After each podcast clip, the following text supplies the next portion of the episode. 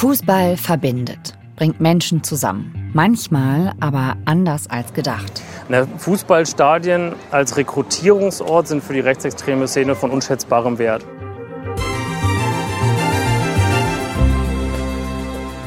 Viele Fußballvereine haben Probleme mit rechtsextremen Fangruppen. Borussia Dortmund, Dynamo Dresden und auch der Chemnitzer FC. Wir tauchen heute ein in diesen Verein mit dem Journalisten Peer vor der Wühlbecke. Hallo Peer. Hallo Viktoria.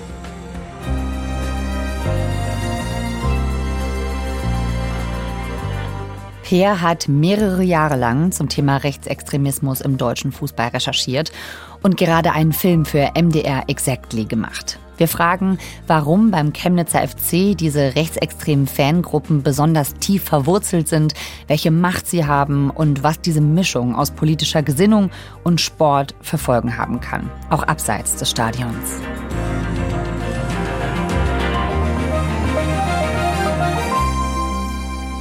11KM, der Tagesschau-Podcast. Ein Thema in aller Tiefe. Ich bin Viktoria Kobmann. Heute ist Donnerstag, der 14. Dezember.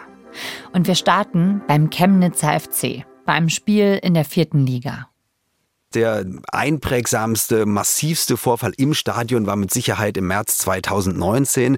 Da ist nämlich ein stadtbekannter Neonazi und Hooligan und auch Gründer dieser Hooligan-Gruppierung Hunara, der ist verstorben. Hunara, was ist das? Die Abkürzung steht für Hooligans, Nazis und Rassisten.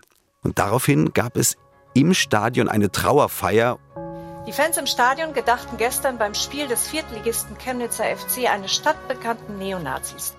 Da haben sehr viele mitgemacht, mit Bengalos und einem großen schwarzen Banner mit einem weißen Kreuz, was dann hochgezogen worden ist. Die Stadt, die Eigentümer des Stadions ist, reagierte heute mit Befremden und Unverständnis. Doch für das Bemühen um ein weltoffenes Image waren die Vorgänge im Fußballstadion ein erneuter Rückschlag. Und das hat für wahnsinnige Wellen gesorgt, medial und auch im Verein und auch im Verband. Und das war eigentlich so der Punkt, wo es dann deutschlandweit hieß, der Chemnitzer FC ist ein Nazi-Verein. Der Chemnitzer FC verteidigt die Traueraktion in einer Pressemitteilung. Die Ermöglichung der gemeinsamen Trauer stellt keine Würdigung des Lebensinhaltes des Verstorbenen dar. Es ist ein Gebot der Mitmenschlichkeit den Fans des CFC und Hinterbliebenen, die darum baten, die gemeinsame Trauer zu ermöglichen. Inzwischen trat CFC-Geschäftsführer Thomas Uhlich zurück. Er trage die Verantwortung für die Spiele und die Begleiterscheinungen.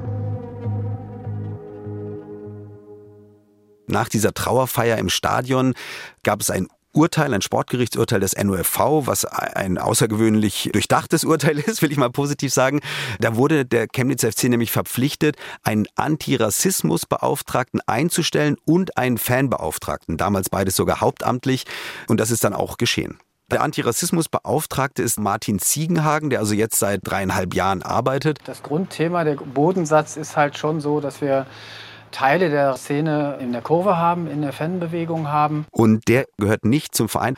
Und er hat sich eben klar geäußert zur Fanszene. Und da muss man ganz klar von rechtsextremen Strukturen sprechen.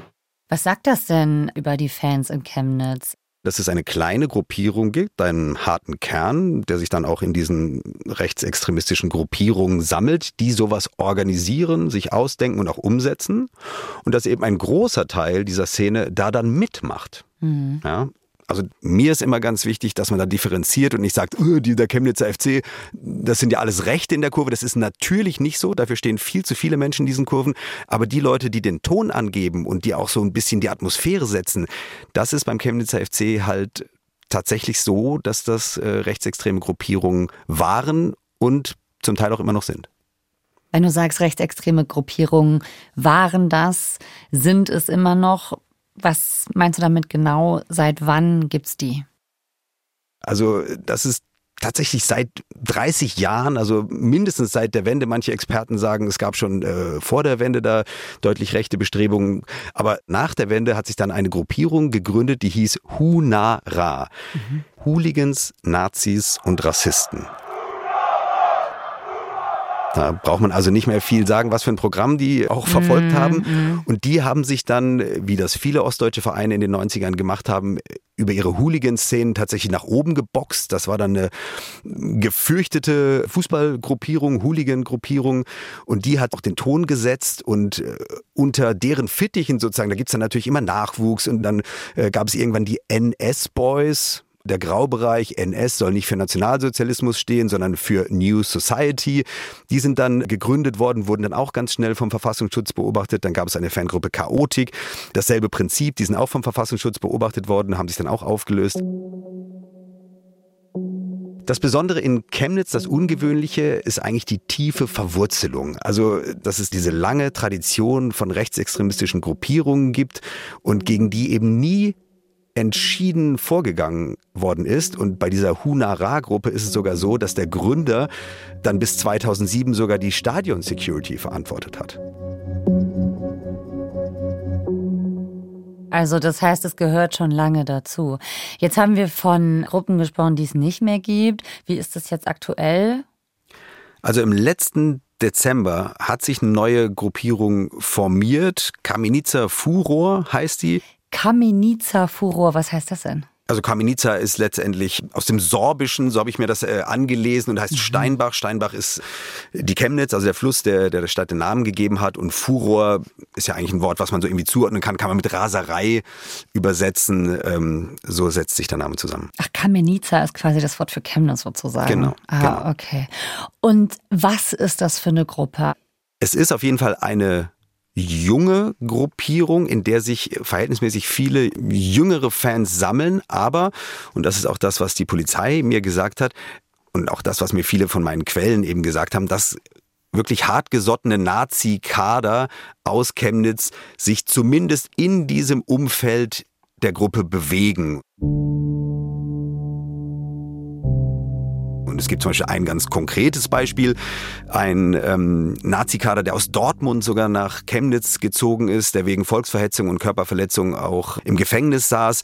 Den sieht man mit äh, so einer Fahne von Kamenitzer Furor. Da ist es natürlich dann schwer zu sagen, der hat damit nichts zu tun. Also das sind so ein bisschen diese puzzelartigen Beweise, die man sich dann zusammensammelt. Und wie die hierarchischen Strukturen dann sind, das weiß niemand.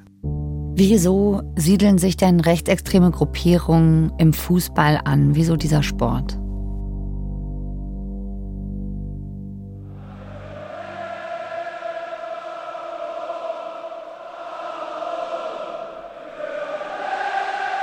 Der Fußball an sich zieht erstmal wegen des Sports, dann wegen der Emotion, wegen dieses Gemeinschaftsgefühls, wegen des Zusammengehörigkeitsgefühls.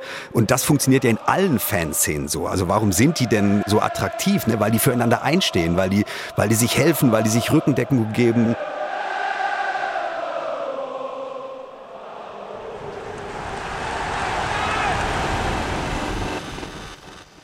Und das lässt sich halt auch sehr gut vom Sportlichen zum Politischen dann eben auch ein bisschen verschieben, ja. Mhm. Und genau das wollen die. Also die rechten Gruppierungen missbrauchen eigentlich das Stadion, missbrauchen die Fans, um ihre Weltsicht, ihre Sichtweise da hineinzubringen. Und die Fußball-Fankurve ist ein wahnsinniger Rekrutierungsgrund, den es eigentlich in, in keinem anderen Zusammenhang gibt. Ja, ich glaube, das ist nochmal ein ganz wichtiger Punkt. Also die sind ja nicht Rechtsextremisten im Stadion und gehen dann nach Hause und sind dann plötzlich politisch anders drauf. Die Kurve ist wie so eine Keimzelle, wie, wie, so, ein, wie so ein Brutkasten auch, ne? also, wo, wo eben auch der Nachwuchs äh, generiert wird. Und ich habe ja auch mit äh, Leuten gesprochen, wie André Löscher, der ist äh, Berater für Opfer von rechtsextremer Gewalt in Chemnitz. Da stellen wir gerade fest, dass eine recht junge Gruppe von klarer Neonazis äh, in der Stadt unterwegs ist, äh, in verschiedenen Stadtteilen auch und dort hauptsächlich so politische Gegnerinnen oder vermeintliche politische Gegnerinnen attackiert. In Form von Anfeindungen, von verbalen Anfeindungen, zu Verfolgungen bis hin auch zu Körperverletzungen. Und der hat ja ganz klar gesagt, dass er da einen Zusammenhang sieht zwischen Stadion und dem Alltag in der Stadtgesellschaft.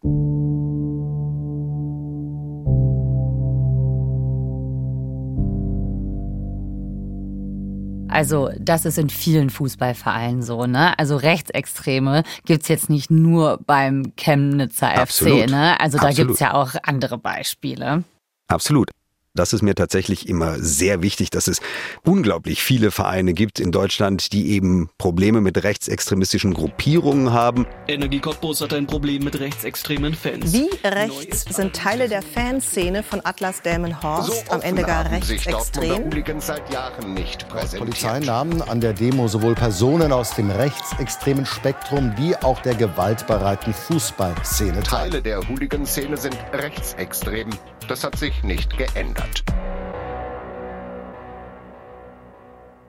Man muss sagen, dass viele Ultragruppierungen in ganz Deutschland sich gegen Rassismus positionieren. Vereine wie Dynamo Dresden, die vielleicht auch nicht den besten Ruf haben. Da steht unter der Anzeigetafel, Rassismus ist kein Fangesang. Das steht da immer. Das ist sozusagen gesetzt. Ja? Und das ist eben beim Chemnitzer FC anders. Inwiefern anders? Anders im Sinne von nicht so deutlich sichtbar oder nicht vorhanden? Also es gibt natürlich auch Fans, die ein bisschen anders ticken, aber die sind dann wirklich bedroht worden. Und ich habe ja in meiner Recherche mit ganz vielen Leuten gesprochen, die sich auch geäußert haben, die sich klar geäußert haben. Da habe ich gesagt, so, ich habe hier ein Kamerateam, würden Sie das nochmal sagen? Keiner hat was gesagt. Keiner hat was gesagt, alle hatten sie Angst. Es gibt eine Gruppierung, die heißt CFC-Fans gegen Rassismus. Die hat sich auch im Nachgang dieser Trauerfeier gegründet. Eigentlich total gut. Es waren mm, ein, zwei Dutzend Leute. Die hatten dann auch eine Fahne gehängt. Das hieß dann, glaube ich, sogar CFC für Vielfalt und da war auch ein Regenbogen drauf. Da sind die natürlich ziemlich schnell angesprochen worden, dass diese Fahne nie wieder zu hängen hat im Stadion. Das haben die denen gesagt. Da hängen hier nie wieder die Fahne Absolut, auf. absolut. Und die hing auch nie wieder. Also solche Dinge äh, geschehen mit Leuten, die sich sozusagen gegen diese rechtslastigen Äußerungen wehren. Und mit wem ich viel geredet habe in meiner Recherche, das ist Robert Klaus, Na, los, los geht's. eigentlich für mich so der Experte in Deutschland, wenn es um Fußball und Rechtsextremismus geht. Und der kennt natürlich auch die Situation des Chemnitzer FC über viele Jahre. Was in Chemnitz auffällig ist, ist, dass es über Jahre hinweg kein antirassistisches Engagement gab. Das heißt, keine Ultragruppe, die dafür einstand. Und der sagt halt ganz klar, das Besondere ist das fehlende Gegengewicht. Also es ist nicht nur, dass es eben Rechte oder Nazis, Rechtsextremisten gibt, sondern dass es keine Gruppe gibt, die sich dagegen stellt. In vielen deutschen Stadien hängen nicht regelmäßig, aber immer mal wieder Transparente gegen Diskriminierung, gegen Homofeindlichkeit, gegen Rassismus. In der Chemnitzer Kurve habe ich sowas bis heute nicht gesehen. Und klar, er sagt auch, die Macht, das Machtmonopol fast schon, das liegt eben bei diesen kleinen rechtsextremistischen Gruppen.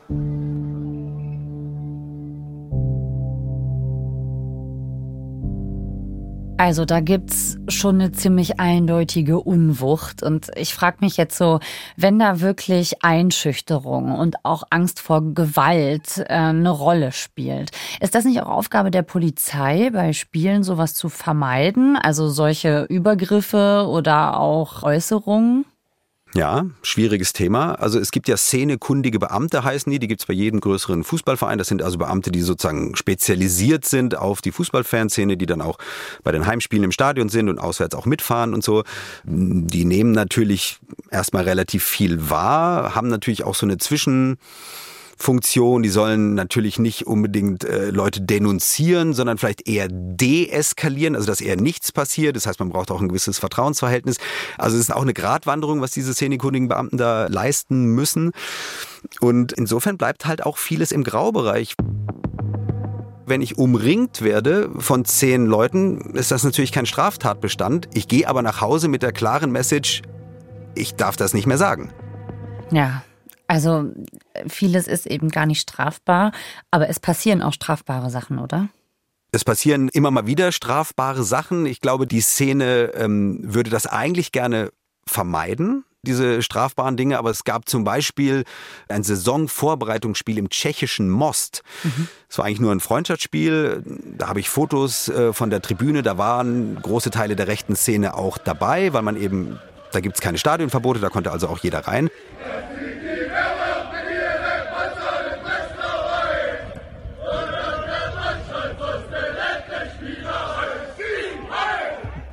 Und dann ist ein Video viral gegangen. Ob das vor oder nach dem Spiel aufgenommen wurde, das weiß man nicht genau.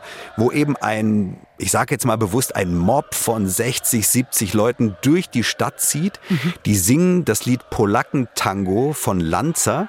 Das ist eine Neonazi-Band, äh, die als kriminelle Vereinigung auch verurteilt worden ist. Und das Lied steht auch auf dem Index. Und die singen das im Pulk und am Schluss rufen sie dann Sieg heil und zeigen den Hitlergruß. Sieg heil kommt in dem Lied nicht vor eigentlich, also das hat die Gruppe von sich aus dazu gerufen. Und das sorgt natürlich dann für Aufsehen und teilweise auch eben für polizeiliche Ermittlungen. Ne, und im, im Fußballkontext hat es dann zehn Stadionverbote gegeben für die, die man identifizieren konnte. Also auf der einen Seite gibt es diesen Graubereich, was strafbar ist und was nicht und auch eben ein ganz bewusstes Austarieren. Es gibt aber eben dann auch diese ganz offene Demonstration von auch strafbaren Handlungen, aber vor allen Dingen finde ich, wird da ja so ganz, ganz deutlich, dass man keinen Hehl aus dieser Gesinnung macht. Hm, also meine Interpretation ist tatsächlich, dass sie das äh, falsch eingeschätzt haben. Es war schon eine geplante Machtdemonstration, aber ah, ich glaube, okay. sie haben die Welle, die das auslöst, damit haben sie nicht gerechnet, glaube ich. Also gerade weil eben auch äh, Sieg heil gerufen wird und der Hitler groß und da ist es eben äh, ganz klar Zeigen verfassungsfeindlicher äh, Symbole. Ne? Das ist äh, strafrechtlich äh, relevant. Dafür kann man zu Geldstrafen verurteilt werden oder sogar zu einer Freiheitsstrafe von bis zu drei Jahren. Kann denn der Verein da nicht auch erstmal handeln? Was wäre denn mit noch mehr Stadionverboten oder so zum Beispiel? Hat der Verein das konsequent versucht in den vergangenen Jahren? Im Prinzip hat man da immer weggeschaut. Also keiner wollte eigentlich das Thema anfassen, keiner wollte das in den Mund nehmen und am liebsten äh, war es eigentlich allen, wenn darüber nicht geredet wurde. Und die damalige Vereinspräsidentin Romy Polster, äh, die hat das auch relativ klar gesagt, wie sie sich das vorstellt. Wir haben mit den rechtsextremen Personen uns sogar in Kontakt gesetzt und gesagt, was wir erwarten und was wir von ihnen verlangen, nämlich dass sie das Stadion frei von Rechtsextremismus machen. Also sie hat gesagt, dass die Rechtsextremisten das Stadion frei halten sollen von Rechtsextremismus. Sie ist zumindest hingegangen und hat gesagt, sie möchte das nicht. Klingt jetzt erstmal wie ein guter Schritt, oder? Nee, das sehe ich tatsächlich ganz anders, Viktoria. Also sie hat gesagt, die Rechtsextremisten im Stadion sollen das Stadion frei machen von Rechtsextremismus. Mhm. Das heißt eigentlich, äh, sie sagt nicht, wir wollen keine Rechtsextremisten im Stadion, mhm, mh. ja, sondern sie sagt, wir wollen das nicht sehen. Ja, wir wollen es nicht sehen, wir, wir wollen nicht in schlechtes Licht gerückt werden. Sorgt dafür, dass hier nichts zu sehen ist. Sie hat aber nicht gesagt, wir wollen, dass hier aus der Kurve verschwindet. Und da muss man sich jetzt überlegen, was wollen denn die Rechtsextremen? Die wollen ja keine Hakenkreuzfähnchen schwenken in der Kurve. Ja, das ist nicht deren Ziel, sondern die wollen Einfluss haben.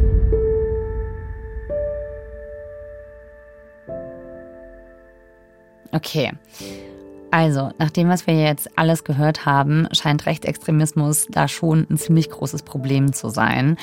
Bleibt das jetzt so oder ändert sich da was? Der Verein hat einen ziemlichen Umbruch im Sommer erlebt. Äh, da ist also der, der gesamte Vorstand zurückgetreten.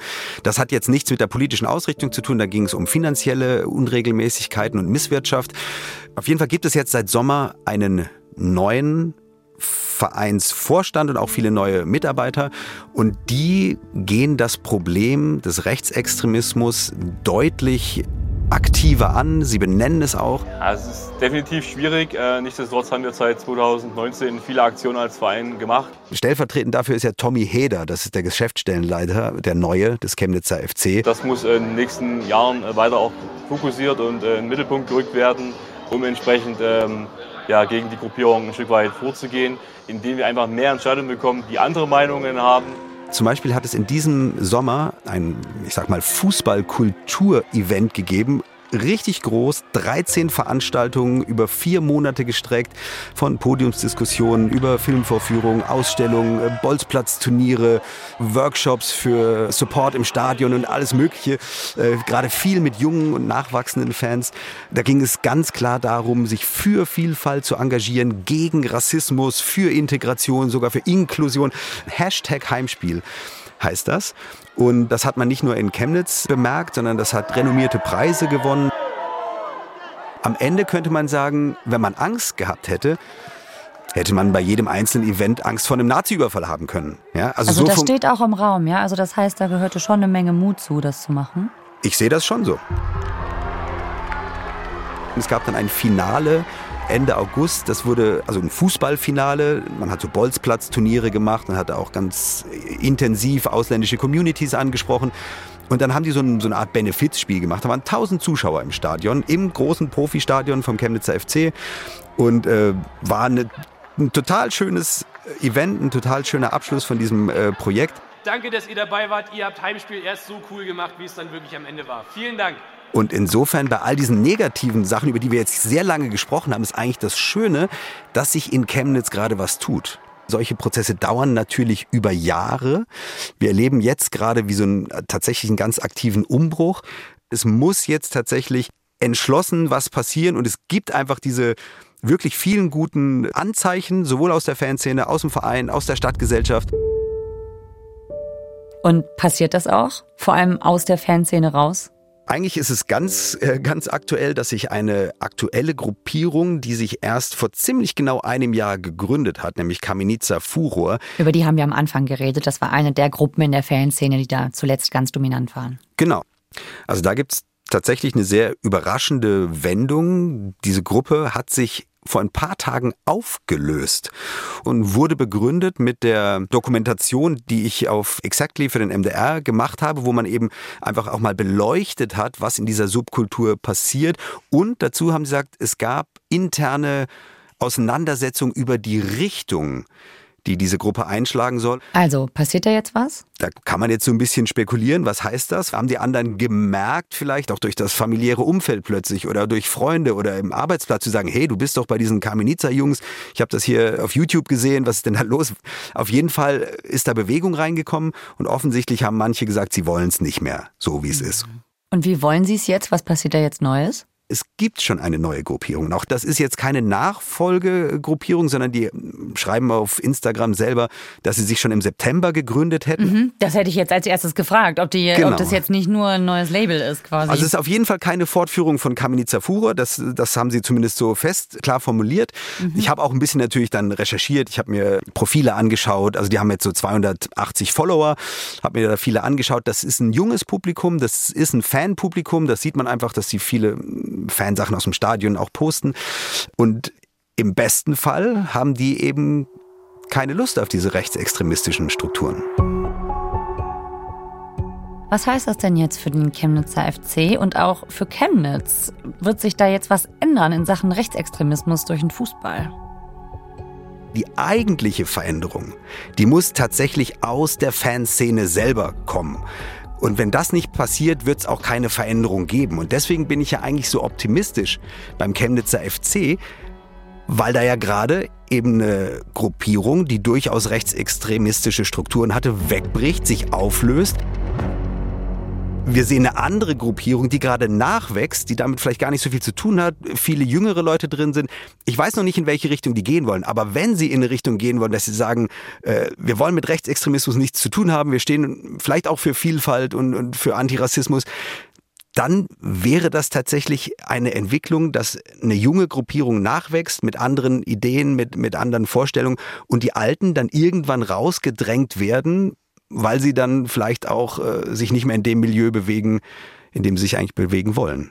Okay, also das heißt, es tut sich schon richtig was, aber es ist jetzt noch nicht alles gelöst, ne? Also das Problem ist noch da. Klar. Was würdest du denn sagen? Wo wäre denn die wichtigste Stellschraube, um daran was zu ändern? Es geht darum, das Problembewusstsein zu haben, es zu entwickeln. Man darf nicht weggucken, sondern man muss wissen, wir haben ein Problem und man muss es angehen und es gibt eigentlich gerade Rückenwind und den müsste man nutzen. Peer, vielen Dank dir. Ja, Viktoria, ich danke dir. Peer vor der Wühlbecke hat für das MDR Investigativformat Exactly einen Film über den Chemnitzer FC gemacht und spricht auch mit einem ehemaligen Fan. Anonym aus Angst vor Gewalt. Den Link zum Film packen wir euch in die Show Notes. Morgen geht es bei 11KM darum, warum es in Serbien schon wieder vorgezogene Neuwahlen gibt und warum dafür Präsident Alexander Vucic so wichtig ist, obwohl er gar nicht zur Wahl steht. und was das mit serbischen Reality-TV zu tun hat. Lasst uns ein Abo da, dann könnt ihr es nicht verpassen. Autor dieser Folge ist Christian Schepsmeier. Mitgearbeitet hat Lisa Henschel. Produktion Adele Messmer, Jürgen Kopp und Eva Erhardt. Redaktionsleitung Lena Gürtler und Fumiko Lipp. 11KM ist eine Produktion von BR24 und NDR Info. Mein Name ist Viktoria Kobmann. Wir hören uns morgen wieder. Tschüss! Und dann gebe ich euch noch einen Podcast-Tipp für Sportinteressierte.